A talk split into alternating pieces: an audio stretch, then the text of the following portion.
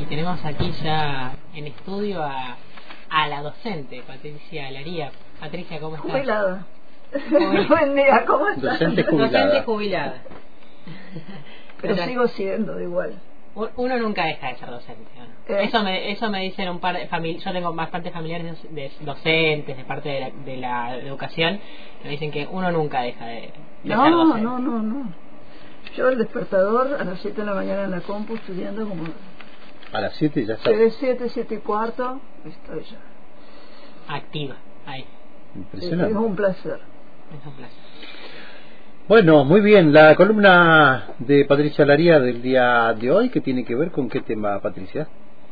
Bueno, nos vamos a meter en una cosa complicada, pero viste, hay que animarse a lo complicado, ¿no? hay, que, eh, eh, hay que remar contra la corriente, diría un gran economista chileno, porque mm, el, el, otro día, hace unos pocos días, eh, el Estado, a través de, bueno, el Estado argentino, el gobierno argentino, cedió un espacio virtual, un espacio de redes, a un conjunto de empresas estadounidenses, lo cual generó algunas, algunos intercambios, reclamos y convocatorias por parte de la empresa Huawei, que es la gran em- em- emperatriz, podríamos decir, este, vamos a darle género femenino, Ujú.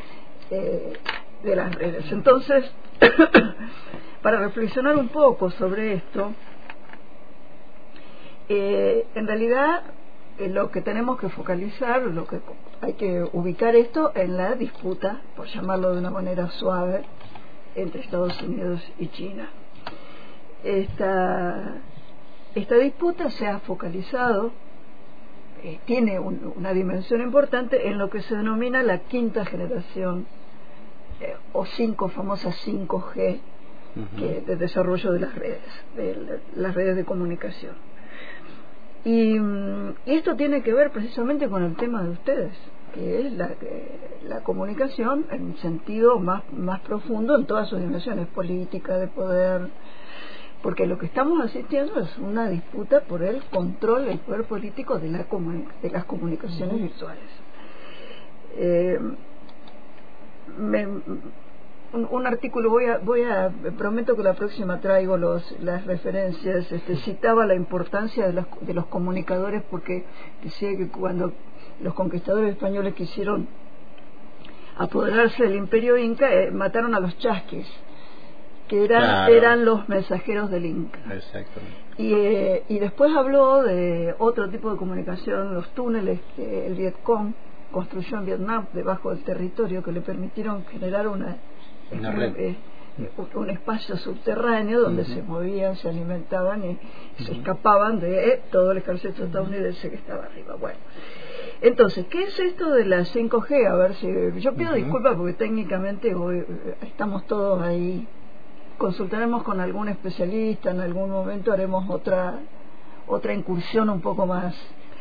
Tiene que ver eh, con una bueno es una banda ancha móvil mejorada mejorada en el sentido de velocidad es una banda ancha más veloz eh, lo- eh, 10 veces más o menos se, se calcula 10 veces más rápida que las lo que llamamos banda ancha actual eh, después tiene una mejora, esto es muy importante, en lo que se denomina técnicamente la latencia. La latencia es el retraso entre, eh, es como la velocidad a la cual corre la, la, eh, la información, que se mide en milisegundos. Bueno, acá hay una aceleración también, con lo cual aumenta la velocidad. Eh, y después permite la conectividad masiva eh, la conectividad masiva y sus, que tiene dos expresiones fundamentales. Una es la inteligencia artificial, que está, está en boga, y otra es lo que denominamos vulgarmente el Internet de las Cosas, que es todo esto con lo cual convivimos cotidianamente. Nuestro celular, nuestro que- con el cual estamos, la compu, estamos conectados.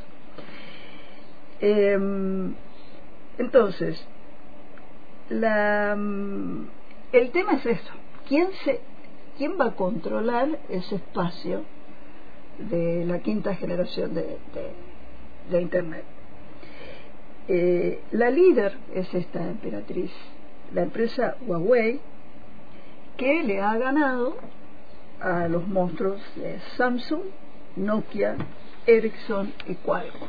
Es decir, ya desde hace 10, 15 años, como parte de esta avanzada China, esta empresa Huawei eh, se ha transformado en la primera en cuanto al, a- al manejo de la tecnología, pero también hay otro tema que tiene eh, ya una, una, un- un- una llegada a tierra, una bajada a tierra más concreta, que es eh, toda la, la infraestructura que se necesita para esto. Aclaremos que estamos hablando de toda una revolución, por llamarlo de una manera tecnológica, que, que va a dar eh, como resultado vehículos autónomos, es decir, automóviles que van a eh, circular. Tres, tres, tres cosas básicas. Los vehículos autónomos, em, los drones, que ya cada vez son más reducidos, y eh, la, distintas formas de realidad, de realidad virtual. Con lo cual, eh, se, se va a necesitar eh, una magnitud apabullante de radares, torres, antenas, software, para que todo esto, porque todo esto tiene su equivalente material. Si bien Claro. estamos hablando de un fenómeno inmaterial, tiene su equivalente material. Porque a veces no son, por ahí yo incluso, me, me incluso no soy consciente de eh, que detrás de, de una computadora donde yo puedo buscar algo en internet hay un millón de antenas en todo el mundo que justamente posibilitan esa Exactamente, exactamente. Sea, la parte, eh, la parte inmaterial y la parte material. Ujú. se complementan. Ahora, Estados Unidos ha declarado a esta emperatriz Huawei su enemiga fundamental mundial, desde Trump. Trump hizo todo una campaña en su, durante su gobierno publicitaria en los medios hablando, este, denostando a, a- a esta empresa Huawei que es precisamente el símbolo donde está contenido todo el conocimiento, el avance que da lugar a estos fenómenos que recién comentaba. Eh, entonces, es muy interesante desde el punto de vista del enfrentamiento político porque nos permite, eh, digamos, nos permite imaginarnos o visualizar eh, un estilo de pelea, de disputa o de guerra que, y esto es mío, lo digo, me- a mí me hace acordar un poco al Tai Chi, que es la eterna pelea donde nunca un rival somete al otro definitivamente. Ujú. Eh, esta es un poco la estrategia que China está eh, llevando adelante con su rival estadounidense. No busca la destrucción ni Claro. la victoria, sino busca someterlo, meterlo a una pelea y disputa continua. Continuamente. Yo me recuerdo, yo recuerdo, yo tomé muchas clases de Tai Chi, hice bastante Tai Chi. Recuerdo dos, una vez dos, dos maestros que estuvieron 20 minutos delante nuestro, eh, entrelazados, entre comillas, luchando. Era impresionante verlo, porque no se despegaban nunca. Continuamente uno sobre el otro, el brazo, la pierna, ¿no? Bueno, en segundo lugar, hay un tema de seguridad. Porque imagínense eh, eh, la pregunta que, que surge que Estados Unidos acusa dice hacen espionaje roban datos eh, a través de esta empresa Huawei atenta contra la seguridad de los Estados Unidos porque roba datos roba información hace espionaje queda, queda abierta la pregunta ¿no? aclaremos que China tiene una ley de inteligencia nacional, y acá voy a otro punto, donde todas las empresas chinas están obligadas a abro- abroquelarse para trabajar para la inteligencia nacional. Es decir, contrariamente a lo que nos sucede a sociedades como la nuestra, donde las empresas operan en contra de la sociedad, es decir, roban dólares, aumentan precios, fugan, y el Estado permite, acá es al revés, acá el Estado obliga a las empresas a trabajar para él. Para. Eh, bueno, y después tenemos un lío bárbaro en el tema ya más eh, de negocios económicos, porque ¿qué pasa? Como Huawei es verdaderamente una red, las empresas estadounidenses necesitan de Huawei. Claro. Entonces, más allá de que el gobierno estadounidense le rabia, la seguridad, denoste a la empresa, hay una realidad donde hay cuando hay que comprar insumos, cuando hay que este, los, los empresarios también dicen, no, che, no, mejor en la Huawei porque le tengo que comprar, le tengo que...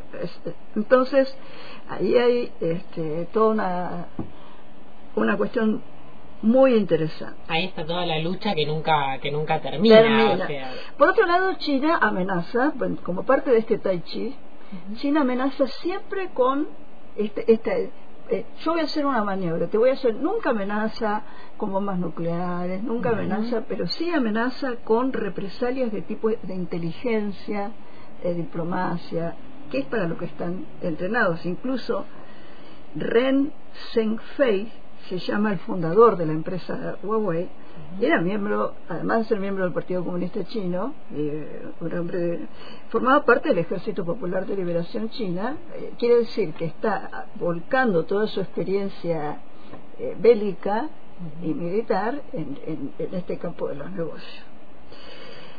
Tan es así, fíjense, que lo que está proponiendo ahora, cuando lo insultan, lo denostan, ¿no? le dicen que es el, el Rasputín del, él dice no hay ningún problema hagamos otra empresa y mantengamos a las dos siempre en este juego compitiendo. Si no quieren que Huawei sea vendamos parte de las patentes vendamos parte de la licencia porque vuelvo a insistir lo que se entrevé es este juego siempre de China que al contrario de lo que sucedía en la Guerra Fría, donde estaba siempre la amenaza de eh, la eliminación de uno, de quien disputa la economía, hegemonía por parte del otro, acá no hay amenaza de eliminación.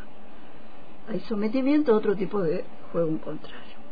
Me hace acordar esto, eh, estoy viendo unas documentales excelentes de la Segunda Guerra.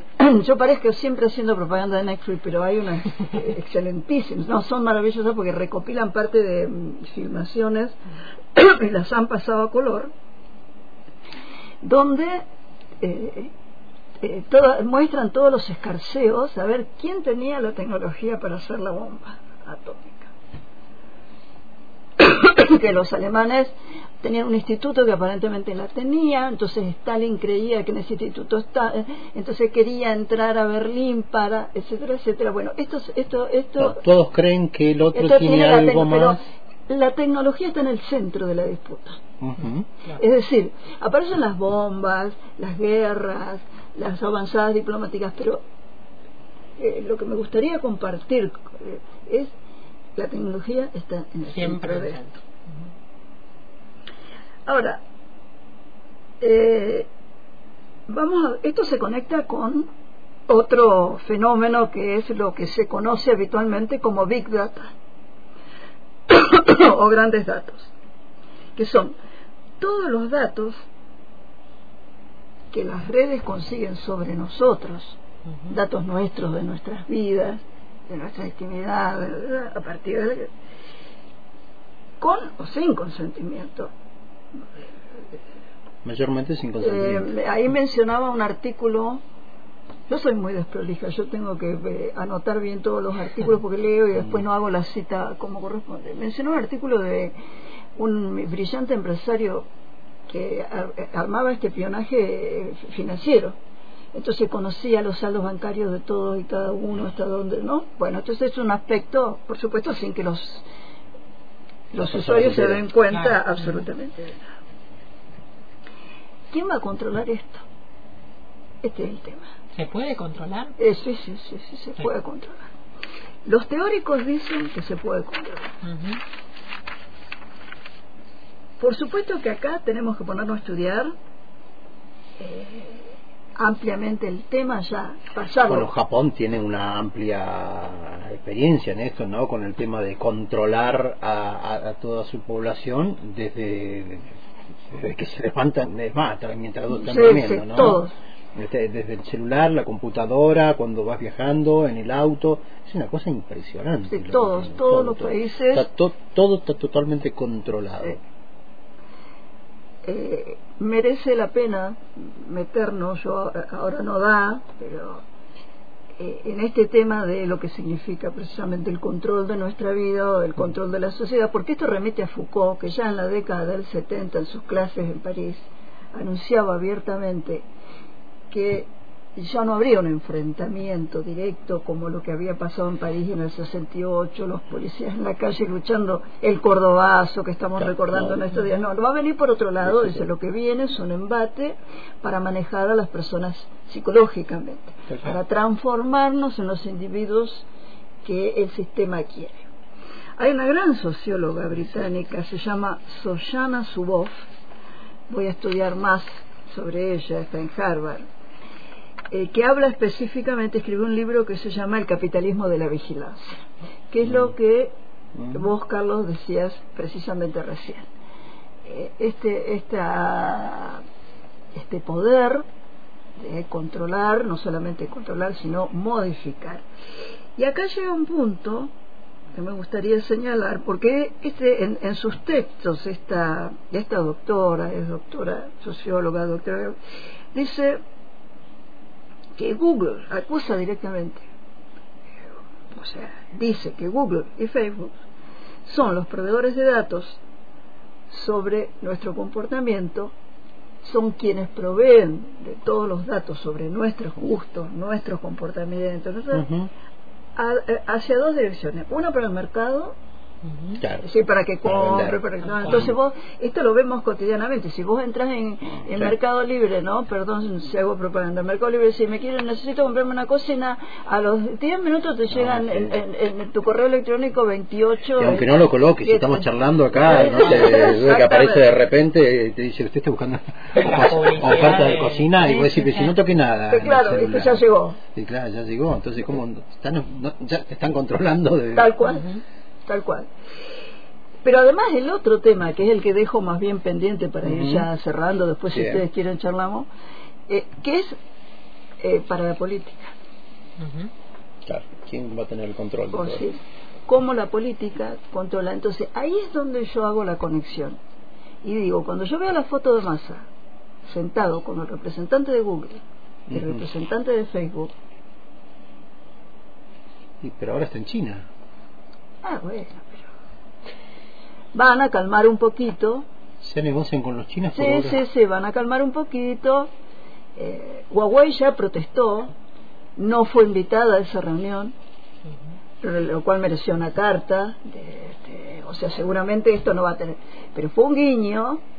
Eh, y, y yo le veo ahí, yo como mujer mayor desconfiada, veo ahí todo una posibilidad de interferir en los resultados políticos, no quiero decir de este año electoral, pero sí en el futuro. Em, esto está técnicamente, tiene un nombre técnico que, que, vamos a seguir estudiando más, y vamos a decir, que se llaman, lo que vos decías, los algoritmos de comportamiento. ¿Qué son algoritmos? Los algoritmos son, nosotros somos muy habituados a los algoritmos, eh, algoritmos matemáticos, son pasos. Pasos que, realiza, que se realizan tanto para hacer un ejercicio matemático como para cuando nosotros queremos cerrar una puerta, este, tenemos que mover la mano así, es decir, eh, eh, algoritmo implica desarmar una acción hasta en sus mínimos componentes. Entonces, toda esta red posibilita tener acceso a decodificar los algoritmos de, nuestro comportamiento. ¿Por qué usamos tal cosa? Y así como esto ha permitido, y esto eh, hay artículos también, esto ha permitido condicionar y modificar los gustos de los consumidores. Eh, cosa que el capitalismo hizo desde el siglo XVI eh, ¿no? Eh, esta conducta de crear un consumidor eh, que tenga los gustos precisamente que son los que se requieren para este, poder vender lo que hay que vender. Un consumidor a, la medida de, lo necesario. Pero también puede, esto puede llegar a influenciar y cambiar nuestro comportamiento político. Tal cual.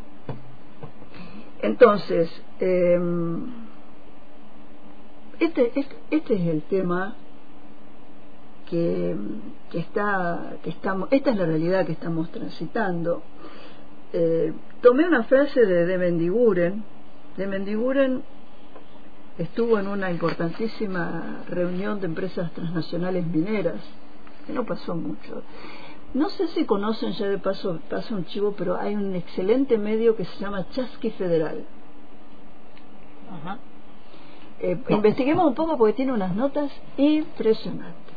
Tiene mucha información de provincias que no es habitual en los medios. tiene, se ve que tiene una red muy importante de, bueno, y Chasque Federal desde Chava este gran encuentro donde de Mendigurren, miren lo que les dijo a las mineras. Argentina es un bien público global. O sea, vengan y llévense lo que quieran llevarse. Esto dijo un funcionario de segunda línea, porque creo que es su secretario, de nuestro Ahora, cierro con la impresión que tengo yo, y acá es una impresión, me confío una impresión, es que toda nuestro, nuestra, nuestra clase política está totalmente, no quiero decir una mala palabra, totalmente en de larga respecto de, toda esta situación. Es decir, eh, creo que son ellos los primeros eh, toda la clase política. Ah, por supuesto que hay excepciones, ¿eh? estoy, estoy, hablando en términos generales y, abarcando en un plano amplio que va desde, la, desde mi ley hasta, hasta el FIT. Eh, creo que hay un. Este es el problema. Hay una falta de conocimiento y de contacto con esta realidad. Es decir, mientras que en otros. en este año electoral se sofistican los modos de poner, inventar camisetas, hacer internas, este, meter candidatos, etcétera, etcétera, etcétera, toda esa ese conocimiento, toda esa fuerza, toda esa voluntad viene bárbaro para que no se metan y permanezcan marginados de todas estas que son las cuestiones eh, trascendentales. O sea, lo que quiero decir, no los insultemos, eh, a ver, este, si queramos, queremos insultar, insultémoslos, pero em, desde el punto de vista concreto lo que, lo que surgiría ahí para mí es una evidencia de una total desconexión de la clase política, vuelvo a repetir, con honrosas excepciones. Eh, yo puedo mencionar a eh, Mempo Giardinelli, no es político, pero este, eh, un ex funcionario, este, Horacio Tetamanti, que es, también tiene una página, Julio De Vido, que hizo un reportaje excelente el otro día, perfectamente consciente en términos energéticos, así como hay otros políticos que casualmente son los más marginados, que sí tienen conciencia de, estas cuestiones.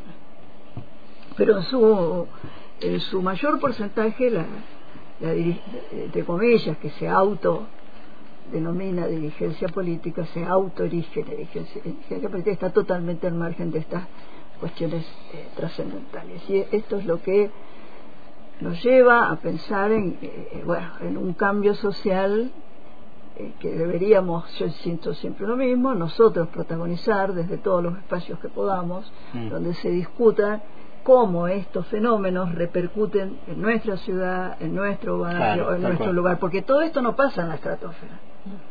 No, no, no, no, estamos. Esto nosotros lo vemos cotidianamente, entonces tenemos que tratar de agudizar nuestro ingenio para ver cómo todos estos fenómenos se nos manifiestan en nuestra cotidianidad y ahí comenzar a saber cómo vamos a ser usados también exactamente. Porque nosotros somos el, nosotros somos el elemento de uso digamos. eh, es muy valioso lo que vos decís porque ah, eh, la toma de conciencia a veces es desvalorizada en este en Mm. este en este escenario de la política ¿no? bueno si vos vas y le decís no pero te das cuenta de lo de Lewis por ejemplo Lewis tiene acá acá tiene del lado del otro puede sacar un avión puede Sí, sí. bueno sí está bien el diagnóstico está bien. Y Claro. ¿Y qué hacemos? No, la toma de conciencia, es decir, contribuir como contribuyen ustedes desde esta radio a, a- a la difusión de estas cosas, no estoy hablando de mí, estoy hablando de todo el trabajo que ustedes hacen, es una parte muy valiosa de la transformación.